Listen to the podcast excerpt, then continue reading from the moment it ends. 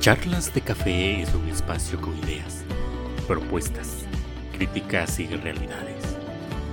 Un huerto, una isla, un páramo, en donde la voz de los maestros nace tierna, crece fuerte y trasciende en la historia. El principal objetivo de este espacio es deshojar opiniones para llenar vacíos, para tomarse desquites contra las realidades, contra las circunstancias. Escúchenos todos los martes a las 16 horas y su repetición a las 19 horas por la 6.1.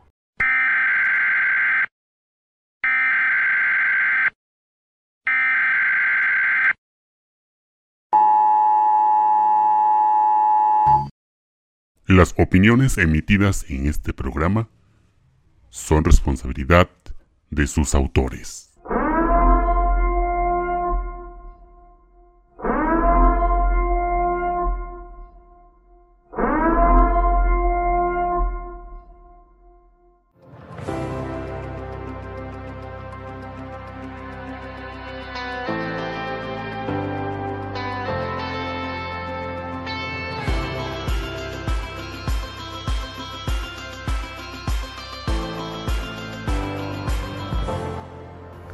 Bienvenidos a Charlas de Café, un espacio con ideas, experiencias y opiniones magistrales. Charlas de Café por Radio Zona 6.1.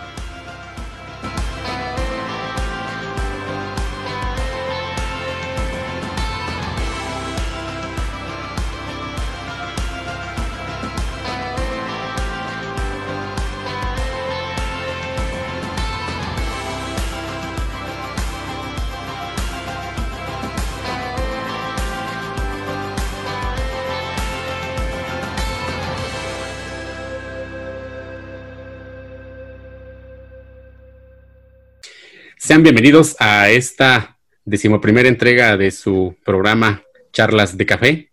En esta ocasión estamos de plácemes, tenemos a un invitado especial. Bueno, vamos a estar platicando al respecto de, eh, bueno, los maestros, los maestros que causan impresión, de esos maestros que nos dejan huella en nuestra vida, en nuestra formación, incluso personal y profesional.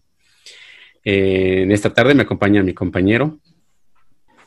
Buenas tardes, soy el maestro Gerson, asesor técnico pedagógico de la zona 61 de telesecundarias en Córdoba, Veracruz. Bien, el tema de hoy les decía es maestros que inspiran en, educación a, a, distancia. Nuestro invitado es el doctor Saúl Atonal Ortiz quien se define como un humilde profesor rural, vigente y en servicio. La física, la química, la biología y otras ciencias lo han fortalecido durante más de 15 años en las aulas de escuelas secundarias. Cambió actitudes y despertó anhelos en varias generaciones de futuros maestros normalistas, impartiendo más de 16 asignaturas, entre las cuales en su mayoría estaban relacionadas con la investigación, la planeación, la gestión educativa y en sí la educación básica, entre otras. En los últimos 10 años se ha embarcado en una amplia carabela bajo el grado de Supervisor General de Escuelas Secundarias. Ha publicado sus pensamientos, alegatos y proverbios en plataformas digitales y revistas impresas en más de 250 artículos de análisis, crónica, cuento breve y demás. Siendo coautor y autor de varios libros, de entre los que se destaca la más reciente producción denominada La Infamia, que ha recorrido varios países hispanos. Dice disfrutar de la naturaleza en su floreciente jardín, del trinar de las aves, la germinación de una semilla, pero el ver la sabiduría que puede guardar un árbol es su pasión, ya que ha plantado alrededor de 3.000 en espacios públicos y privados. Admira y respeta a las personas que hacen de su vida una trayectoria de esfuerzo permanente y honor visible, porque con él no van las trivialidades ni los conformismos. Es gustoso de convivir plácidamente con amigos leales y valientes y no duda en depositar en la basura a los traidores, blandengues y cobardes se mueve entre el placer de vivir en lo más alto de la vida, del destino, sin por supuesto dejar de echar una mirada hacia el pasado y generar con tranquilidad la construcción de su propio futuro. Maestro Saúl Atonal, buenas tardes. Buenas tardes, mi querido Abraham.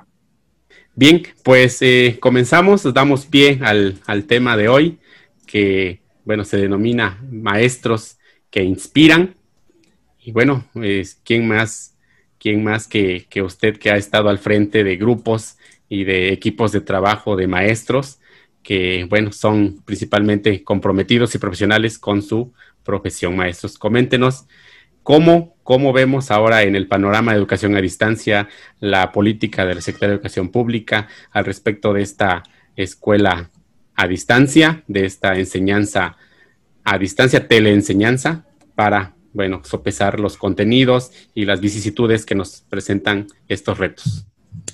Cómo no, con mucho gusto. Primero, quiero agradecerles a ustedes por abrir estos espacios, al maestro Gerson, a la compañera maestra que hoy no está presente en su programa, a ti, mi querido Abraham, por esta invitación, a todos sus radioescuchas y, por supuesto, a todos mis lectores, y ya es una buena cantidad.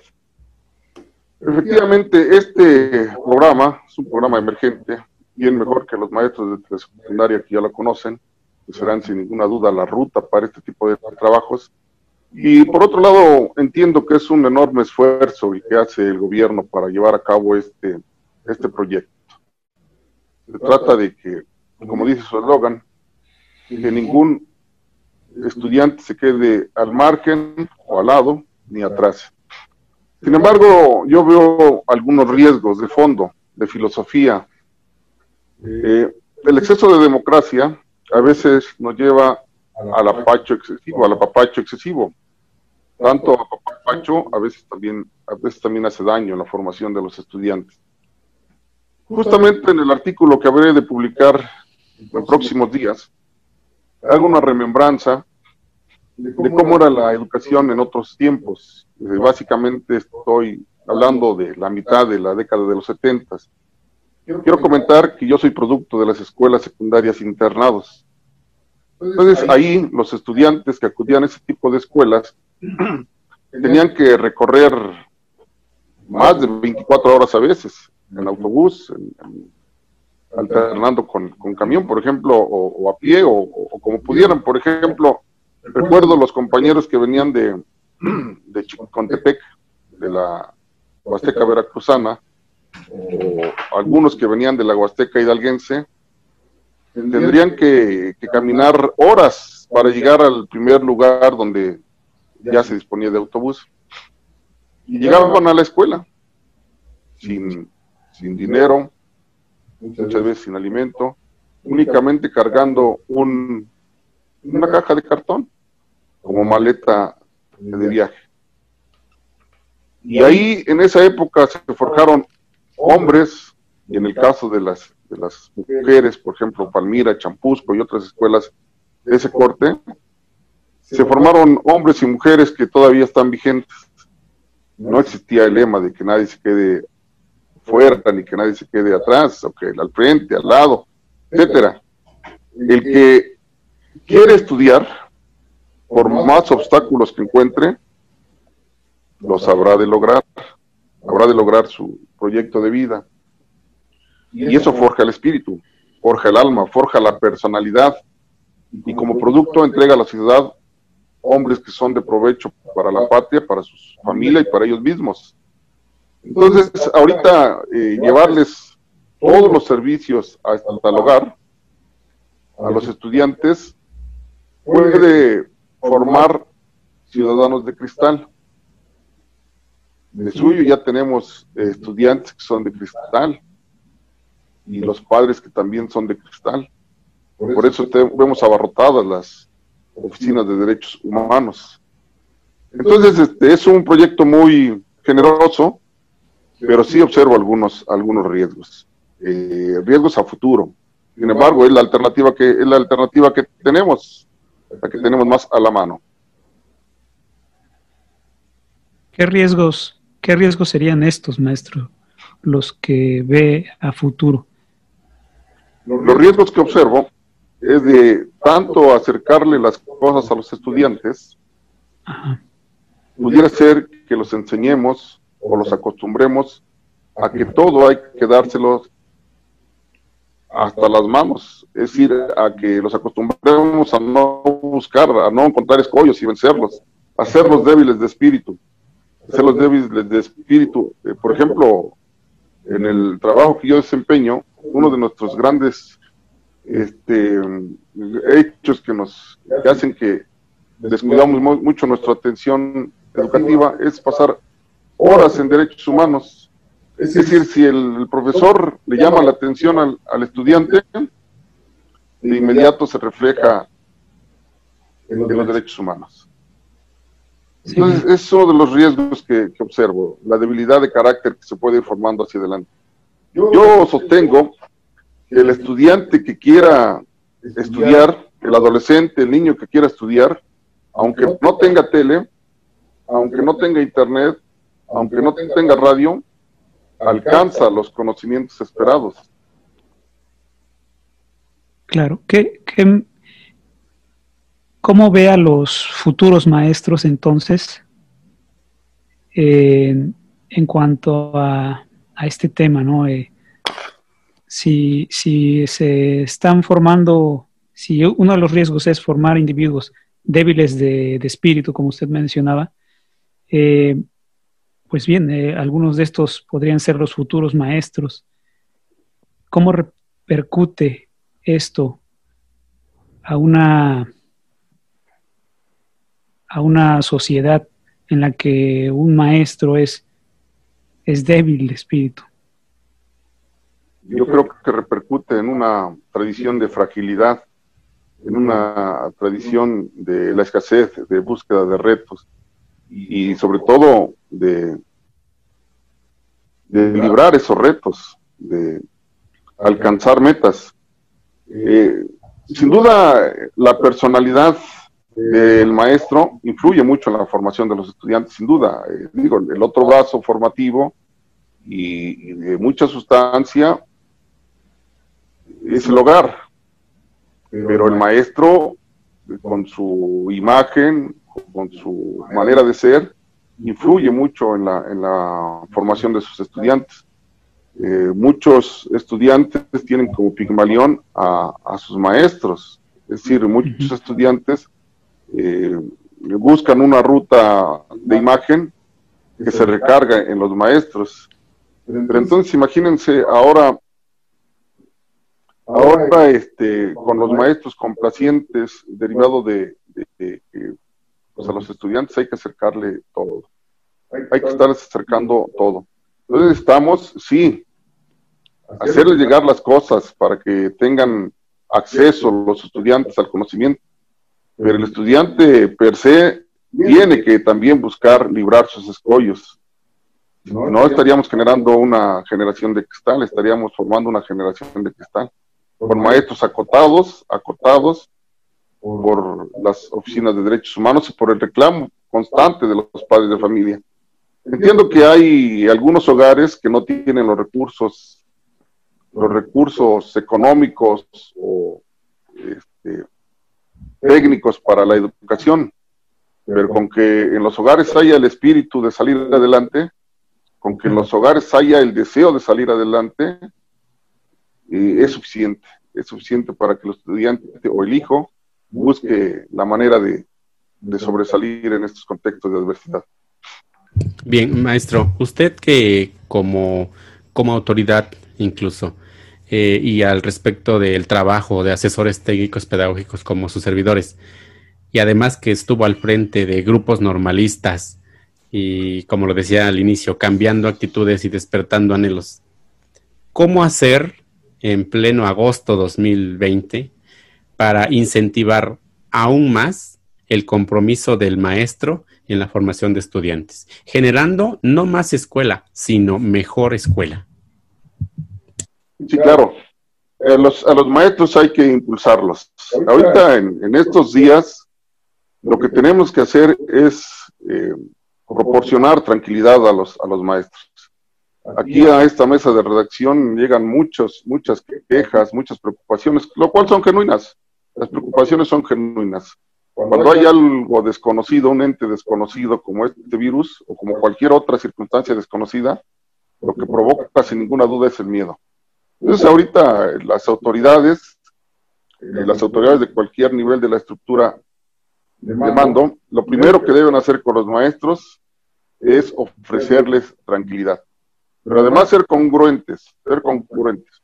Si decimos, eh, decimos que lo que necesitamos es que los maestros estén tranquilos, ninguna autoridad debe propiciar que los maestros acudan a donde haya aglomeración de personas.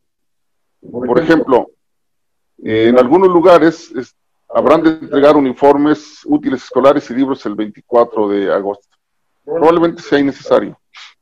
Vamos a suponer, por ejemplo, hay eh, libros de texto, eh, entiendo que están todos los libros de textos en las redes, en Internet, en la base de datos.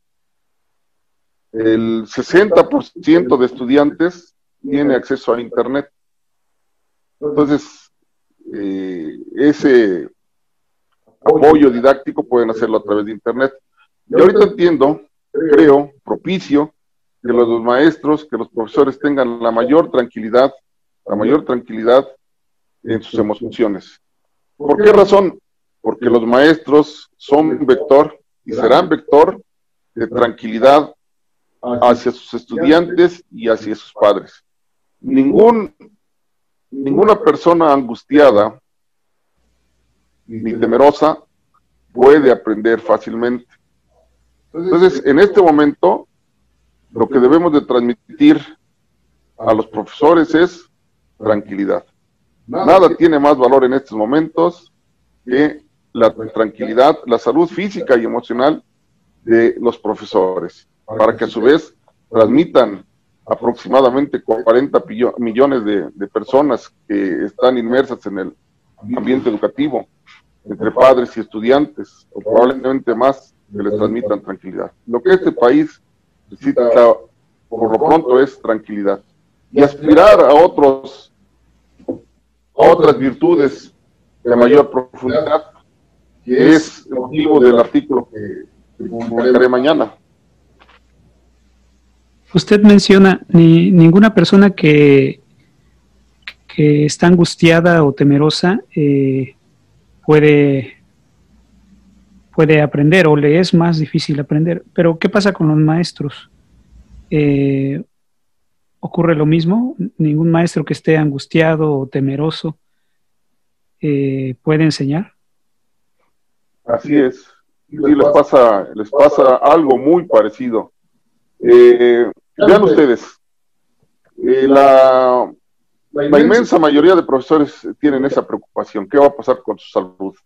Entonces, un maestro que tiene esa preocupación, pues se le va a complicar transmitir eh, tranquilidad a los estudiantes. El maestro va a estar tenso en el momento de querer generar alguna clase, alguna estrategia didáctica, la comunicación eh, de pronto, ahorita la, una de las mayores complejidades de, los profesores es eh, eh, disponer cada vez menos de su tiempo. Muchos profesores me han comentado, o han comentado, mejor dicho, esta mesa de redacción, que ahora muestran más agotamiento. ¿Por qué? Porque el mensaje te llega 10 minutos antes, que tienes que integrarte a una reunión de Zoom, que tienes que sentarte a una a otra reunión, que tienes que estar entrando de una reunión a otra y luego comunicarse con sus, con sus estudiantes, con sus padres de familia. Y además los quehaceres del hogar. Aunado a eso, el confinamiento, eh, que algunos no pueden comunicarse con otras personas, pues están encajonando en un espacio de estrés al maestro. Y eso no es un motivante para la educación, al contrario, es una limitante, porque la educación en uno de sus mayores propósitos tiene que ver con la transmisión de emociones, y la emoción a la que anhelamos todos es de bienestar, o podemos llamarle más románticamente de felicidad. Claro. claro. Fíjese, eh, adelante, Abraham.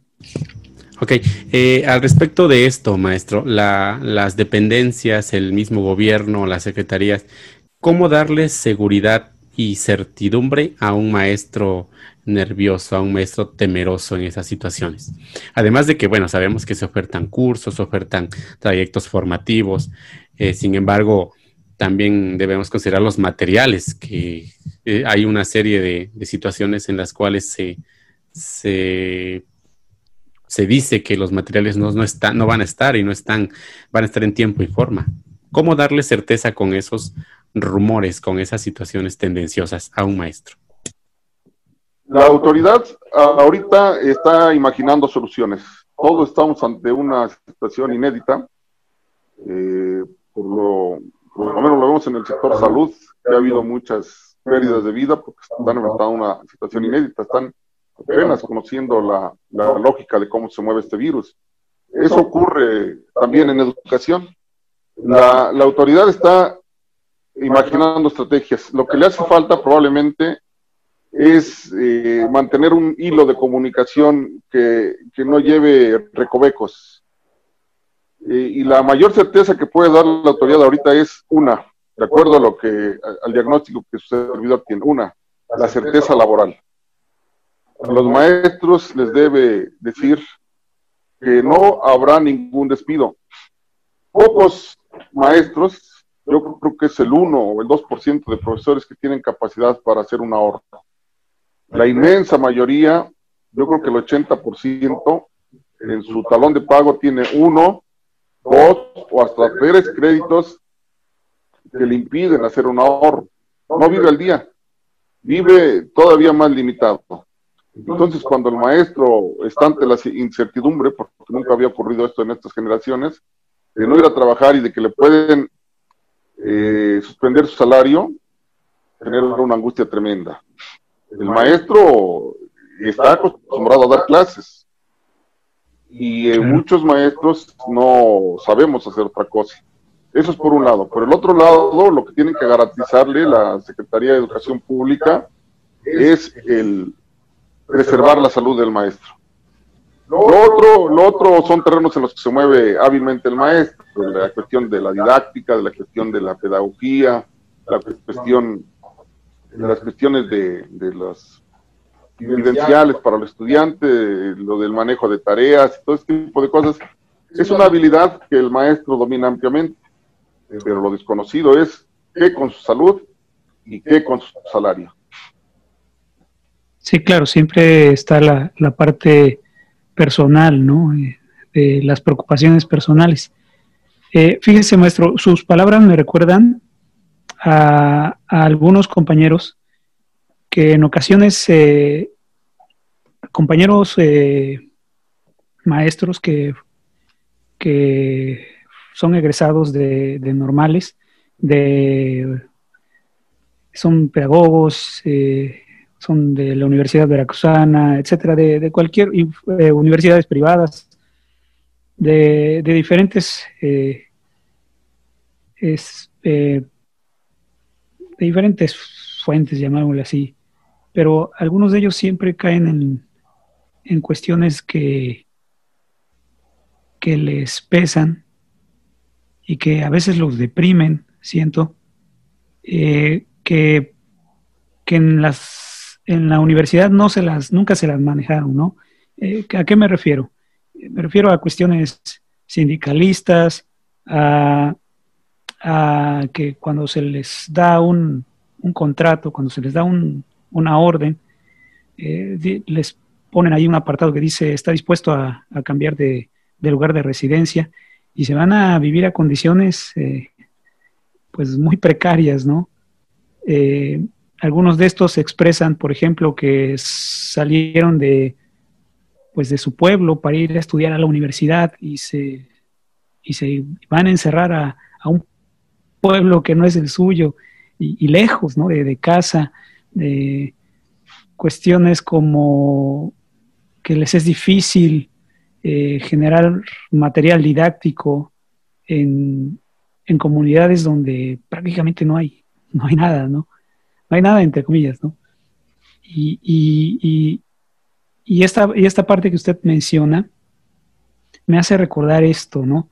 Eh, que muchos y muchos maestros, compañeros, los he visto en, ese punto de, depresión, de desesperación. A esto eh, súmele, vamos, vaya, vamos a sumarle que hace algunos días hubo lo, lo, que se llaman las cadenas, ¿no? Para cambios de zona y que cientos de maestros solicitaron y solo unos cuantos se logran acercar a su casa. Eh, cuestiones como esas, ¿no?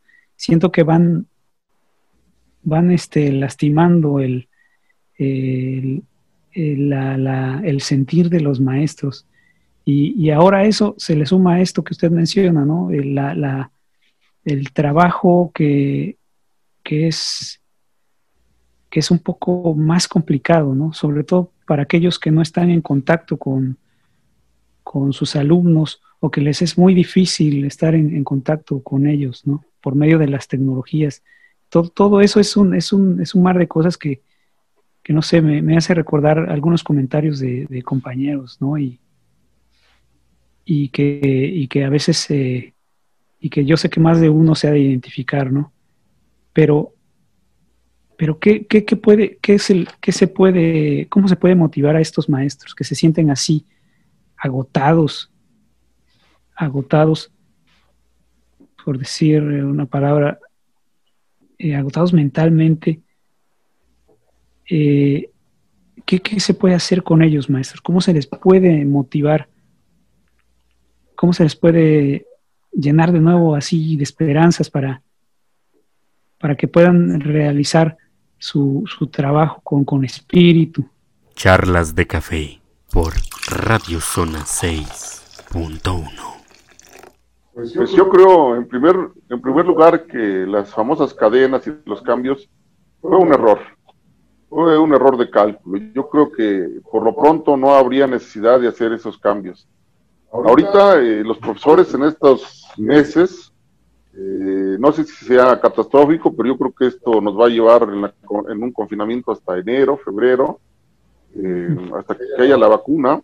Este, yo creo que durante estos meses no debió, no debió haber ninguna cadena. Debieron conservar los grupos por ejemplo, en secundarias, en secundarias los turnos vespertinos ahorita existen, pero de manera digital. No hay necesidad de cambios. El secretario de Educación Pública en una de sus conferencias vespertinas eh, comentó, bueno, los maestros van a seguir con sus mismos grupos. Quienes están de interinato, de, que, quienes están en contrato, van a seguir con esos contratos. Eh, el examen de ingreso no no se va a llevar a cabo. Entonces, el hacer cambios, el hacer cadenas es un estrés agregado, pero además innecesario. Claro. Ahorita no había necesidad de cambios. otro, ¿qué hacer para que el maestro recobre, y sus emociones cuando las clases regresan a las aulas o cuando los maestros regresen a la escuela, cuando los estudiantes regresen a los patios y a, los salones? Yo creo que ya es tiempo, yo creo que ya es tiempo de que haya una justicia laboral. Yo creo que ya es tiempo de que al maestro que merece un cambio se le dé el cambio, al maestro que, se le, que merezca un ascenso se le dé el ascenso. Venimos de una tradición, una tradición profunda de sumisión. Precisamente, creo que es motivo del artículo que habré de publicar mañana. Venimos en una eh, de una profunda tradición de sumisión. Y esa sumisión nos tiene en este problema. Aspiramos a la, al, ahorita les digo el término, a la inmunidad, aspiramos a la inmunidad de rebaño, pero para adquirir la inmunidad de rebaño, primero debemos de superar la sumisión de rebaño. Ese es el origen de todos nuestros males. Mientras haya sumisión de rebaño, no podemos aspirar a nada. ¿Qué pasa con el maestro? El maestro, es la parte más sensible de la sociedad, en emociones, en preparación y en inteligencia y en grupo, en el grosor del gremio, son eh, personas, la gran mayoría, que no sabe exigir sus derechos. Entonces, como no sabe exigir sus derechos el maestro, las autoridades hacen de él lo que se les antoja. El maestro está acostumbrado a la queja de pasillos. está acostumbrado al lloriqueo en el hombro del compañero, está acostumbrado a quejarse con memes, está acostumbrado a ese tipo de cosas, pero no a la, no a la protesta sistemática. Es decir, al, maestro que se le perjudica con un derecho como estos, pues no sabe tocar instancias jurídicas y legales para exigir sus derechos. Entonces, las autoridades, fundamentalmente las autoridades sindicales, no deben abusar. Estamos pidiendo un cambio en la sociedad mexicana, pero gran parte de nuestra responsabilidad. Si algún compañero necesita un cambio, bueno, lo merece, que se lo den. Eso va a llevarle tranquilidad a, las a las almas de los maestros. Claro. Maestro, eh, al respecto de lo que usted dice sobre la, sumisión y demás, es cierto, ¿no? Es cierto que, los maestros eh, como que sí nos falta un tanto de organización y muchas veces confiamos ciegamente en las autoridades y quienes nos representan en, cuanto a los sindicatos. Háblenos, por favor, de La infamia. Bueno, La infamia es un libro, aquí lo tengo, La infamia es un libro de 175 páginas que recoge emociones. recoge emociones, es un libro que lo lees en dos o tres horas y está lleno de emociones. Eh, las emociones son eh, la estructura oral de los profesores. Nada más, este libro no habla de las buenas emociones, habla del sufrimiento por el que pasaron cientos de profesores con aquella reforma de Peña Nieto y todas sus vicisitudes. Por ejemplo, está el caso de una maestra, en una de sus páginas está el caso de una maestra en la que no presentó examen. Ella venía de, haber presentado examen de carrera magisterial, eh, lo había aprobado y ya estaba en un segundo nivel de carrera magisterial, le llega su, su aviso y la maestra, pues no voy a presentar el examen. Bueno, pues llega el momento en que algunos, este, eh, llega la autoridad eh, estatal, la policía estatal, para ser más específicos, y ella lo señala y me sacaron de las greñas ¿Qué está pasando? Bueno, pues lo que está pasando es que usted ya no, ya no pertenece a esta escuela, está fuera del servicio. La sacaron a empujones, la sacaron a empujones a la maestra de su escuela. La razón es porque no hizo examen. Al otro día la maestra lastimada se va a liste y resulta que ya no tiene servicio. ¿Por qué? Bueno, pues es que usted ayer eh, fue dada de baja. El 28 de febrero es dada de baja y luego el primero de marzo ya no tiene servicio médico. la maestra narra, dice, bueno, pues imagínense, lastimada y todo, dolorida y sin, ya sin servicios médicos, sin sueldo, voy a un médico particular y me dice, bueno, pues felicidades, usted está embarazada. Embarazada, sin trabajo, sin servicios médicos. Entonces, ese, ese hecho lo recoge este libro. Sin embargo, hay otros hechos mayores. Eh, José Vasconcelos decía, eh, o mejor dicho, lo pronunció en el discurso de 1922, el Día del Maestro. Cada que piense en la patria, le pediré prestado el rostro a los maestros, porque los maestros han construido la patria. Estaba hablando en un contexto donde había un millón y medio de muertos por la Revolución Mexicana. Eh, los surcos estaban mojados no de lluvia, sino de sangre de, de con nacionales, unos a otros se mataron y ahí estaban los surcos inundados de sangre. Bueno, entonces, si ese discurso lo hubiéramos traído 100 años después, si nosotros tenemos que ponerle la, el rostro de un maestro a la patria, la patria tendría un rostro angustiado. Les voy a platicar un hecho eh, de allá de por el 11 de julio de estos años. En, en un patio de una escuela estaba todo listo para la, la ceremonia de, de fin de curso había emociones, como todos los fines de curso. Pero ahí había temor, ahí había preocupación, porque ese día ya se había colado la información, ya se había filtrado. Les habrían de dar a conocer a los maestros quiénes habían sido seleccionados para el examen. Entonces termina la, la ceremonia de clausura y el director llama a los profesores, a ver, fulano, sotano y mangano, 11 fueron nominados para el examen. Bueno, pues los maestros ahí llorando, protestando, pero la protesta es ahí, en corto, es en, el pasillo, en el patio, no es una protesta sistemática. Y bueno, eh, se fueron al examen. Ya en el examen, ya en el examen, lo más denigrante fue que a los maestros lo estaba vigilando un escuadrón de la Policía Federal, lo estaba eh, vigilando un grupo de la Policía Estatal y golpeadores de la propia organización sindical, es decir, quienes debieron defenderlos, ahí hicieron acto de presencia con garrotes y un número exagerado de, de militantes de la organización sindical para presionar a que los profesores hicieran su examen. El que no lo hiciera, obviamente, era despedido y además golpeado.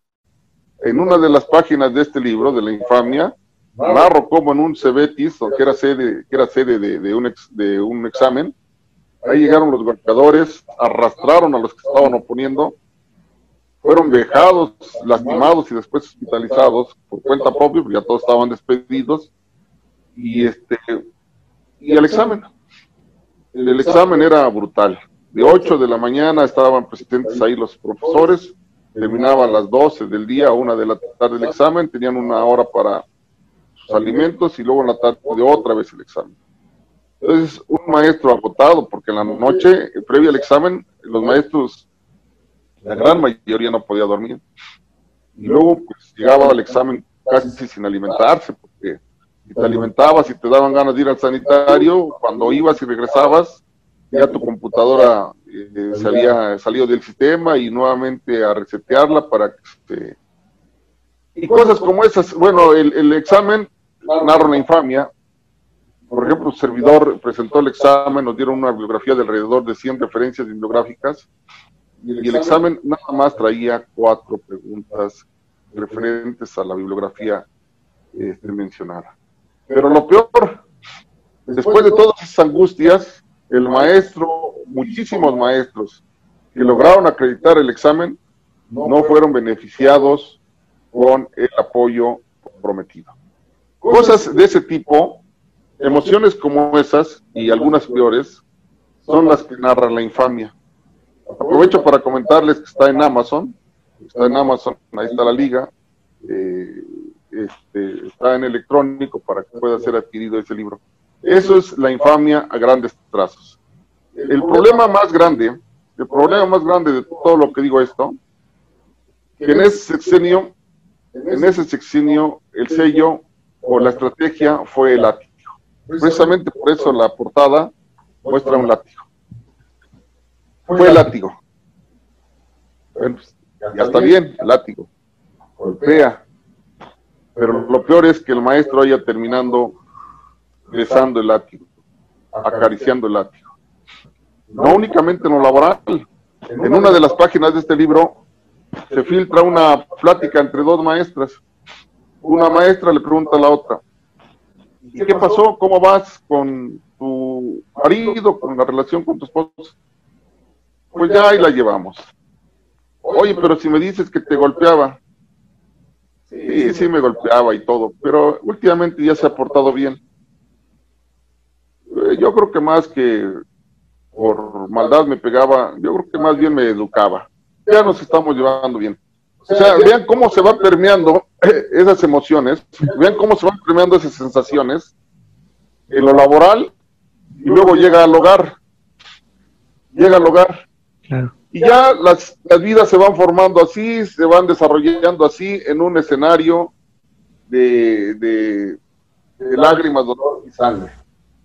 Entonces, esas son, esa es la línea que, por la que transita la infamia. Por ahí caminan las páginas de la infamia. Es la infamia una... Charlas de café por Zona 6.1 Radio una recaudación de hechos o es una invitación, maestro, para el magisterio para levantar la voz y ser escuchados. Exactamente, la, infamia es una recopilación de hechos, de hechos y de reflexiones. Efectivamente, en, el último, en el último capítulo en el que hablamos de reflexiones, ahí agregamos, ahí comentamos que el maestro no puede estar condenado al lloriqueo en el aula o en los pasillos. Eh, muchos maestros decidieron las marchas que se generaron posterior dentro de la, de la aplicación de la reforma anterior, decidieron enviar mejor a las damas del hogar. Algunos prefirieron que fuera la esposa, otros las, las hijas. El maestro decidió caminar en esas protestas debajo de las enaguas de la dama del hogar. ¿Por qué? Pues el argumento es muy simple y muy sencillo. No vaya a ser que vaya a ver el, alguno de los líderes y después ya no me quieran hablar. Entonces, esta es una, es una relación perversa entre liderazgos que deben de evolucionar. Los grandes liderazgos, los grandes liderazgos estructurados filosóficamente, bien, con fortaleza y todo, nunca persiguen a los que piensan que son sus enemigos. Al contrario, tienden puentes de plata para que sus liderazgos se fortalezcan. Ese, es un liderazgo moderno. Es uno de los problemas estructurales emocionalmente y filosóficamente de nuestro país. Mientras la sumisión sea el sello no únicamente de los maestros, sino de la sociedad, este país estará condenado a vivir siempre a ras del suelo. En estos momentos tenemos un, presidente sin que yo sea fanático eh, este, per se del presidente, más bien reconozco que el presidente eh, nos está invitando a la modernidad, nos está invitando a que el mexicano piense después de siglos y después de setenta y tantos años de un, de un régimen opresor, nos está, a nos está invitando a que nos manifestemos con argumento, a que ya de una vez por todas le digamos a esa suela del zapato que oprime nuestro cuello, a ver, ya no es tu tiempo. Ahora lo que necesitamos es mujeres, mujeres y hombres mexicanas y mexicanos que sepan darle una estructura de fortaleza a su persona. Pero para eso se requiere para eso se requiere olvidar la sumisión a la que somos muy proclives como sociedad.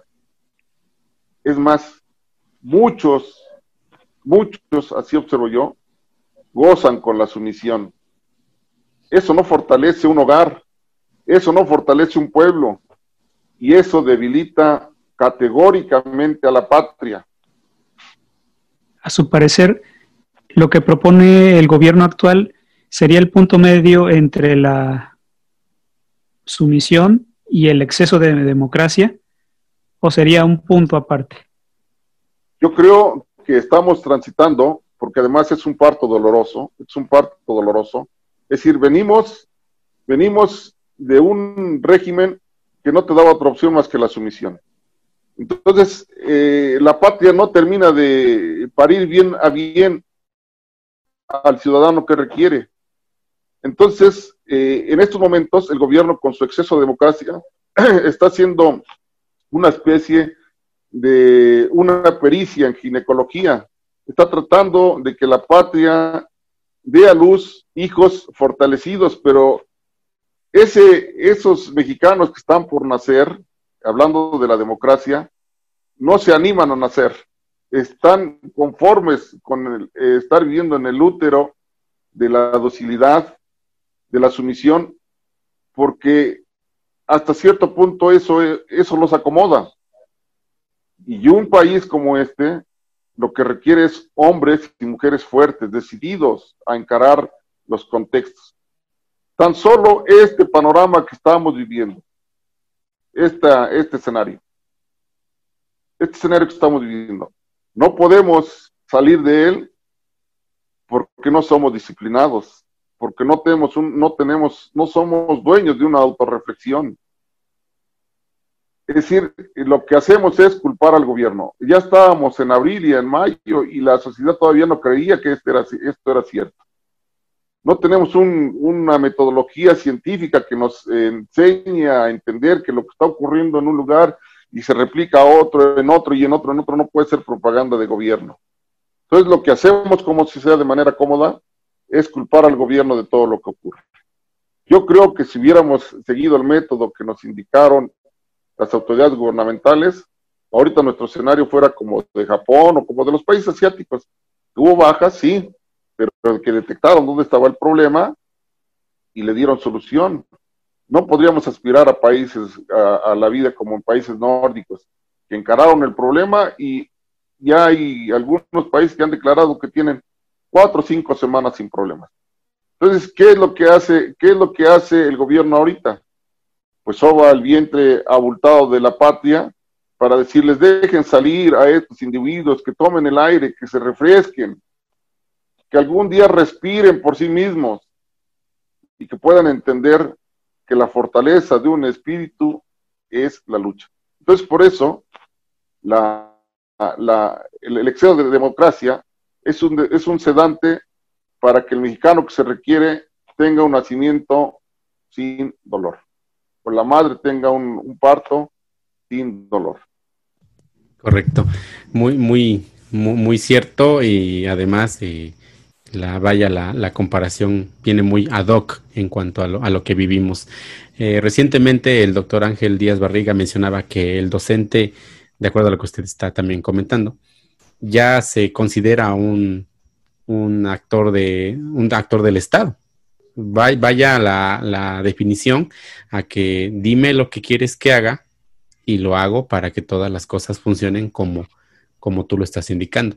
E, esa, esa falta de, cuestionamiento o incluso de, criterio, claro que nos está, nos está, nos va a cobrar, nos está cobrando una factura muy, muy elevada. Y también usted lo, decía, eh, la estrategia anterior del gobierno fue el ático que muchos acabaron, acabaron besando o acabaron atesorando por las cuestiones de incentivos, ¿no? La, la promesa de un, de un mejor salario. Sin embargo, pues vimos que, que falló, ¿no? Y retomando un poco el tema eh, planteado sobre, sobre este, en esta tarde, ¿cómo hacer entonces que esos profesores que decía usted, eh, temerosos, inseguros, con incertidumbres, con dudas, inspiren al pueblo, al pueblo, en este caso, forjen las mentes de niños, niñas y adolescentes durante este confinamiento y esta situación de la pandemia?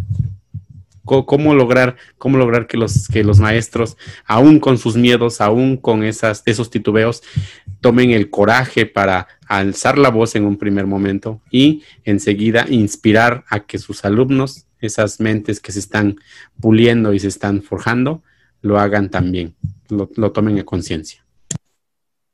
Yo creo que va a ser un proceso largo, yo creo que va a ser un proceso largo, porque primero tienen que garantizarle esa seguridad. Bien decía el doctor Ángel Díaz Barriga cuando hacía la referencia a que esta profesión la están convirtiendo en una profesión de Estado. Eh, en, su primer, en un primer momento, el doctor Ángel Díaz Barriga, quien le mando un, saludo afectuoso, él fue mi profesor aquí en la Universidad Autónoma de Tlaxcala. Eh, efectivamente, eh, en su primera argumentación decía, bueno, es que no puede ser una profesión de Estado. Esa profesión de Estado está sujeta o está haciendo una exclusividad para el ejército, porque las órdenes son así de manera categóricas. Sin embargo, después de estos seis años, después de estos seis años, el, muchos maestros, no, no digo que el 100%, pero están este, como, como espantados, como preocupados. ¿Qué va a pasar? En aquella ocasión nos, los persiguieron, porque la persecución fue real. Su servidor ha sido motivo precisamente de persecución. Y sin embargo, uno no puede vivir con miedo. Uno no puede vivir eh, con miedo. En una ocasión, una compañera maestra me decía, maestro, yo tengo miedo de todo lo que está pasando. Efectivamente, yo veo que tienes mucho miedo, has acumulado mucho miedo como para heredárselos a tus hijos, a tus nietos, a tus bisnietos. Has acumulado bastante miedo. Su servidor en una ocasión fui perseguido por la autoridad estatal por no votar por algún candidato que nos estaban implantando los, este, las autoridades oficiales gubernamentales. Fui sacado de una institución con, policías y con exceso de, de, de autoridad, más de 50 policías armados para sacar a un profesor de una escuela, eh, se me hace un exceso. Pero, sin embargo, uno no puede vivir con ese miedo, el miedo tiene que superarse. Yo creo que lo que puede hacer, por eso creo que es un proceso largo, el gobierno actual debe darle la tranquilidad al maestro. Ya le ha dicho reiteradas veces que no va a ser despedido, pero el maestro aún así no lo puede creer. Es decir, de pronto no puede eh, creer, no puede creer en tanta bondad gubernamental cuando viene del, del golpeteo fácil. Por eso muchos maestros decidieron enamorarse del látigo, decidieron casarse con el látigo, besarlo y hacerle honores, porque eh, entienden que esa forma de vida, que el sistema de la docilidad es más cómoda que el, que el reclamo. Entonces ahorita creo que la estrategia, aunque va a ser largo, va a ser largo el proceso, es que el maestro vaya adquiriendo poco a poco la seguridad para que el maestro de pronto dé más de sí. Un consejo, un consejo sería entonces el eh, como básicamente como la, la, crianza respetuosa, ¿no? Anteriormente se decía que eh, los papás tenían bien regulados de manera disciplinaria a los hijos por, por la chancla, por el, el, la, reprimenda, pero obviamente eso era, era temor. Y obviamente cuando crecían consideraban o se repetían patrones porque ese temor garantizaba eh, un control. Un consejo entonces sería que, que, los maestros se abrieran para recibir esos apapachos, esas, esas, esa benevolencia de parte del gobierno, pero yo creo que con cautela, ¿no? Sí, yo creo que un consejo que, que sería propicio a los, a los, para los profesores es, en primer lugar, que hasta donde vamos del gobierno ha demostrado que no hay persecución que hasta ahorita les ha garantizado la seguridad laboral, que hasta el momento les ha garantizado eh, preservar su salud física y emocional.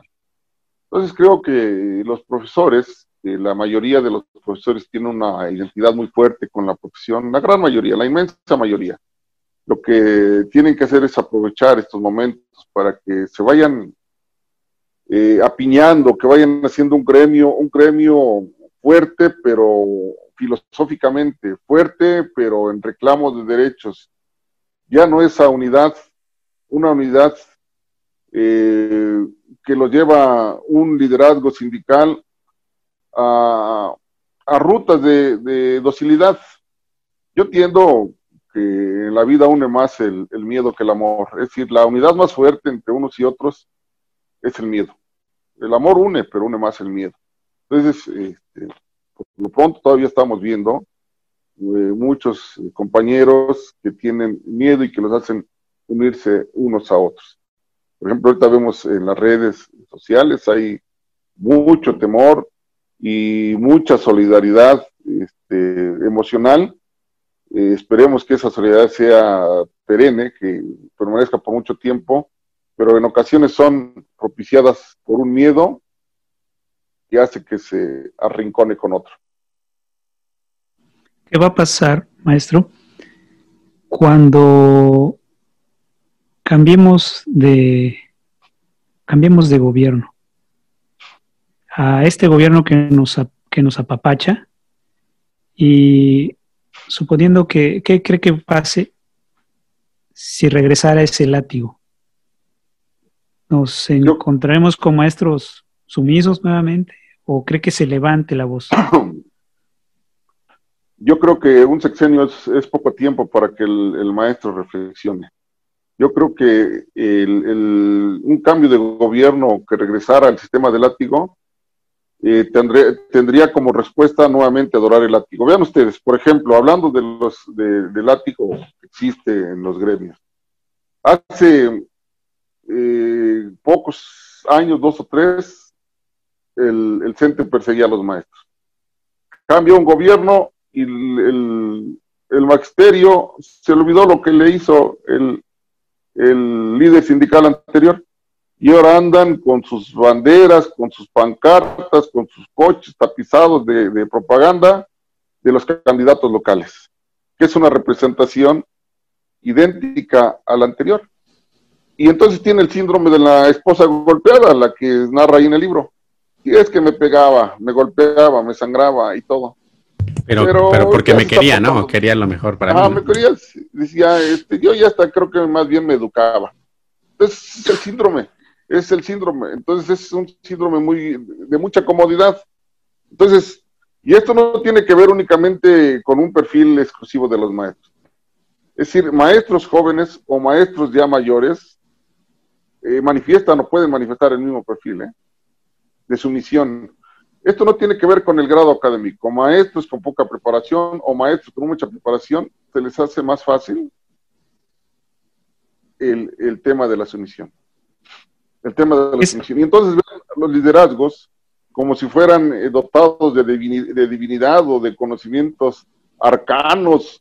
O, esa, esa, imagen, esa, ese perfil, no únicamente de los profesores, sino de la sociedad en grandes, en grandes este, sectores, tiene al país así.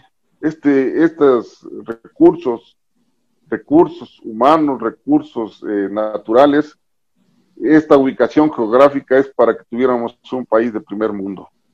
Pero eh, debido a esa enorme tradición de sumisión, estamos viviendo ese tipo de cosas. Entonces, no es eh, privativa del sector magisterial, pero eh, yo he observado diferentes perfiles que prefieren, prefieren adorar al, al látigo.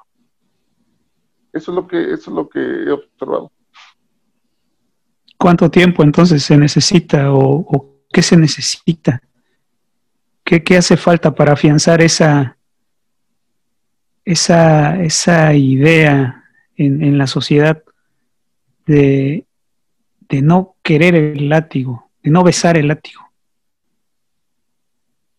De, Creo que lo... Adelante. Sí, sí, eh, me refiero al, tiempo y a lo que se necesita. Sí, yo creo que se requieren varios ingredientes. Para que terminando, perdón, ah, perdón, para que terminando este, este sexenio, quedemos con algo afianzado, eh, que se quede en la mente del, mexicano, que, no debemos ser sumisos. ¿Qué se necesita o cuánto tiempo, maestro? Yo creo que se requieren de muchos ingredientes. En primer lugar, que este gobierno vaya cumpliendo todos los compromisos que no nada más sean compromisos cumplidos de, en algunos sectores y en otros no. Por ejemplo, en el magisterio tiene una deuda pendiente que tiene que ver con, el, con las elecciones libres, secretas y universales. Esa deuda pendiente todavía es una llaga que ha ido en el magisterio. En el, en el momento que el gobierno cumpla con, ese, con esa promesa de campaña, porque además en, en la ciudad de Zacatecas, en febrero del 2018 se pactó, se pactó esa elección, está pendiente. En el momento que se dé eso, en el momento que se dé, que se cumpla con ese planteamiento, con ese compromiso, con ese pacto, el maestro habrá de entender que las cosas realmente están cambiando. Realmente están cambiando. Por un lado, los liderazgos, los liderazgos sindicales también ya es tiempo de que se modernicen. Ya es tiempo de que se modernicen ya las amenazas, el cochupo, la persecución, deben ser guardadas en un baúl allá de un basurero de la historia. Ese tipo de cosas no fortalece la imagen del magisterio.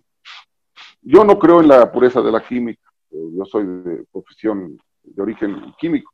Aún así no creo en la pureza de la química, pero tampoco creo en los excesos, tampoco creo en las prácticas retrógradas. Eh, es decir, veamos qué, ¿Cuál es el poder que tiene actualmente la organización sindical? Pues la represión.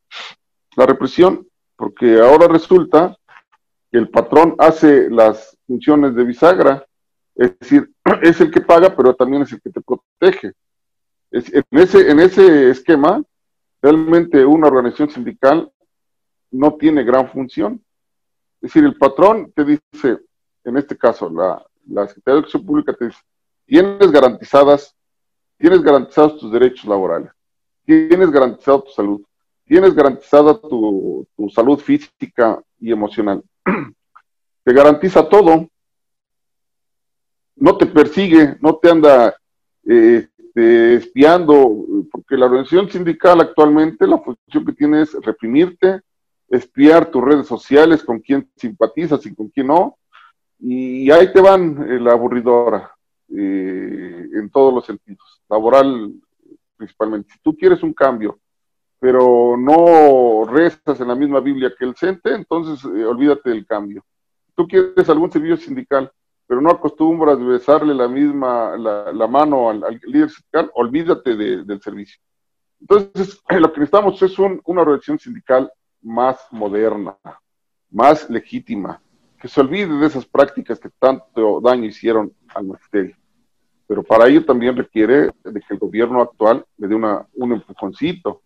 Y eso, sin duda alguna, nos llevaría a un sexenio próximo fortalecidos, a todos, al magisterio, a la democracia nacional y a creer en, los, en las autoridades del gobierno federal. Correcto, maestro. Eh, al respecto de lo que, lo que acaba de mencionar, y vamos ya cerrando el, programa para no, este, bueno, sabemos que los temas se pueden ser tan profundos y tan, tan largos que no, no, no podemos contemplar esa situación. Pero bueno, para ir cerrando eh, acerca de, de, lo que usted menciona y los profesores y su papel en cuanto a la, como actores de la educación pública en nuestro país, me gustaría que nos, nos apoyara a hacer un listado, a lo mejor de tres elementos, no, no un decálogo ni, ni nada es extenso o, vasto, tres elementos que como docentes necesitaríamos para, para inspirar, para inspirar un cambio, para despertar anhelos, para cambiar eh, patrones, para cuestionar, para, para alzar la voz. El, el, maestro lo primero que tiene que hacer es generar confianza en sí mismo. Generar confianza en sí mismo. Eh, para ello necesita precisamente el día de ayer o antier eh, hacía un publicaba un artículo en el que decía que el maestro más que nunca debe revisar sus actitudes. El maestro debe revisar sus actitudes. Hacer un examen de conciencia. Exactamente, necesita, necesita el maestro ser más empático, necesita ser más empático, necesita tener más eh, trato con sus estudiantes y con los padres de familia. Eh, el maestro, y eso me consta porque he estado haciendo una investigación de más de 10 años en la que próximamente se reflejará en un libro, yo creo que espero que si Dios nos permite vivir el próximo año lo estaremos publicando. El maestro es más recordado por sus ex, estudiantes, por cómo los trató, más que por sus conocimientos.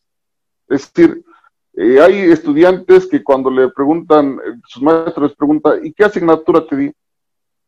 Híjole, la verdad no, recuerdo, pero recuerdo que usted nos trataba bien, nos trataba muy bien.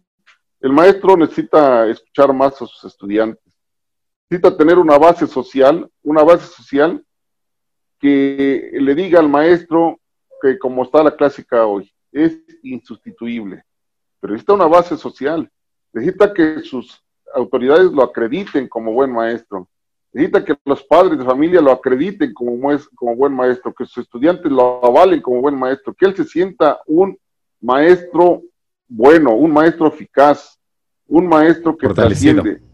fortalecido, eh, en ese sentido, el maestro habrá de transitar por el mundo seguro de lo que hace. Contento, un maestro con emociones en lo más alto de su estatura, es decir, las emociones hasta el techo. Eso de alguna manera blinda al maestro. Es un blindaje para el maestro, para que el maestro pueda no ser removido de su, de su escuela cuando haya alguna, alguna diferencia con su organización sindical. ¿Quién es el, fíjense bien lo irónico, quién es el que actualmente remueve a una o, mueve a una persona, a un profesor de su ubicación laboral. El patrón, es decir, la autoridad, la SEP, únicamente lo mueve al maestro en caso de que haya cometido un delito grave. Un delito grave que esté tipificado, que esté en las, leyes. El único que se atreve a moverlo si que haya cometido algún delito es quien debe protegerlo. ¿Y, su, y, cuál es la causa? ¿Cuál es la razón? La razón es únicamente que en algún momento no haya apoyado sus caprichos. Su ideología. Y los, los mueve por, un, por la única razón de que no haya votado por sus candidatos. Los, los mueve porque en una ocasión haya protestado este, en contra de su organización sindical. Esos son argumentos infantiles. Entonces al maestro lo que necesita es primero una base social para que no se ha movido y necesita tener una argumentación jurídica, necesita conocer sus derechos para en el momento que alguien ataque sus derechos, haga una demanda penal, jurídica, porque el abuso de autoridad es un delito que está tipificado. Cualquier sujeto que quiera ser abusivo en, su, autoridad, pues tiene que ser, este, eh, debe, debe sufrir una pena. Entonces, ese tipo de elementos son los que sin ninguna duda deben fortalecer la imagen. Primero que el maestro se sienta fortalecido en su imagen, que, sepa que sus autoridades lo reconocen por, por el, el trabajo que haga, no por su docilidad. Que el maestro tenga una amplia argumentación en conocimientos. Que el maestro sea un maestro comedido, con buena actitud, respetuoso, tolerante con sus estudiantes, de buen ánimo, con un buen nivel de emociones. Ese tipo de ingredientes son los que sin ninguna duda habrán de fortalecer el ánimo del profesor y lo otro, la documentación de los beneficios que tiene únicamente como ser humano, es decir, los universales, y lo otro como profesional de la educación. Esos son los elementos indispensables de un, de un profesor. Pues, eh, maestro, hemos llegado a, al final de esta entrevista. Le agradezco eh, el habernos acompañado, el habernos compartido esas, esas ideas, esas experiencias, incluso esas reflexiones, puesto que sí, hay mucho que cuestionarnos, hay mucho que, que analizar, una introspección realmente muy dedicada a conciencia que debemos realizar los maestros y maestras que, que estamos en servicio, estamos activos y obviamente queremos también cambios. Maestro Gerson. Efectivamente, maestro, es un, es un placer haberlo conocido y, eh, y haber es, eh, escuchado sus, sus, participaciones en nuestro, nuestro programa que apenas empieza, que está muy verde todavía, pero, pero haber tenido un, un invitado como usted, de verdad que, que nos motiva a, a, seguir adelante con este proyecto. Y, y pues sí me gustaría que, cerrara usted, maestro, con algún pensamiento. He leído algunas líneas de, sus, de sus publicaciones y sí me gustaría que cerrara con algún pensamiento, alguna frase que motive a nuestros compañeros eh, radioescuchas de la zona 61. Como no, primero agradecerles a ustedes, los veo jóvenes, Precisamente los perfiles que necesitamos en estos tiempos son perfiles, perfiles como los de ustedes, que se atrevan, que se atrevan a generar una nueva cultura en, la sociedad. Eh, su servidor es eh, profundamente respetuoso de las personas que, se esfuerzan eh, este, con proyectos. Eso sin duda es lo que le hace falta a la patria. En estos últimos días, en estos últimos días que hemos estado confinados y que la economía ha andado baja, he visto cómo muchos espíritus de mexicanas y mexicanos han salido adelante como emprendedores. Entonces, eh, la, la, sociedad nuestra de cada día lo que necesita es ser emprendedor. ¿De qué? Pues de lo que tenga en su imaginación, de lo que tenga en su acervo, de lo que tengan de sus habilidades, porque sin duda eh, casi todos avanzamos, casi todos avanzamos, los que venimos de la cultura del esfuerzo avanzamos entre ensayo y error. Entonces, lo que yo le recomendaría a todo mundo es que se atreva, así como ustedes. Eh, el día que escuché su programa me gustó mucho y yo les agradezco la invitación y voy a estar con ustedes cuantas veces, cuantas veces me inviten. Eh, hace rato, en la mañana, a mediodía, hablaba con un amigo escritor, le comentaba de este, de este programa Dijo, ojalá algún día te inviten, escritores, profesor, ha escrito cuatro, está ahorita por publicar su quinto libro.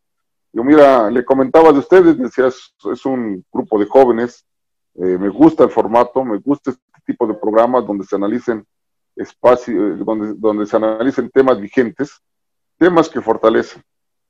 Hay muchos temas en el espectro de las comunicaciones que tienen que ver más con el lloriqueo, Y aquí, sin duda, se analizan cuestiones de vanguardia, cuestiones que fortalecen a la sociedad. Entonces, yo lo que les dejo como mensaje es que todo mundo se atreva a hacer algo, lo que le guste, pero que lo haga.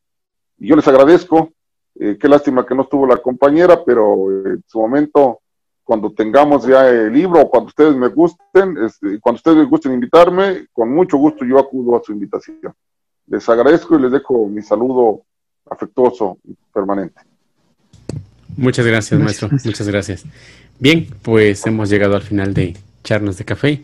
Mi nombre es Vicente Ramírez. Nos vemos eh, la próxima, no sin antes recordarles que pueden adquirir el libro La infamia, hechos y reflexiones del el doctor Saúl Atonal Ortiz a través de Amazon. Así lo, lo buscan, es de ediciones Kindle. Nuevamente muchas gracias y hasta la próxima. Visítanos en teleszona61.com.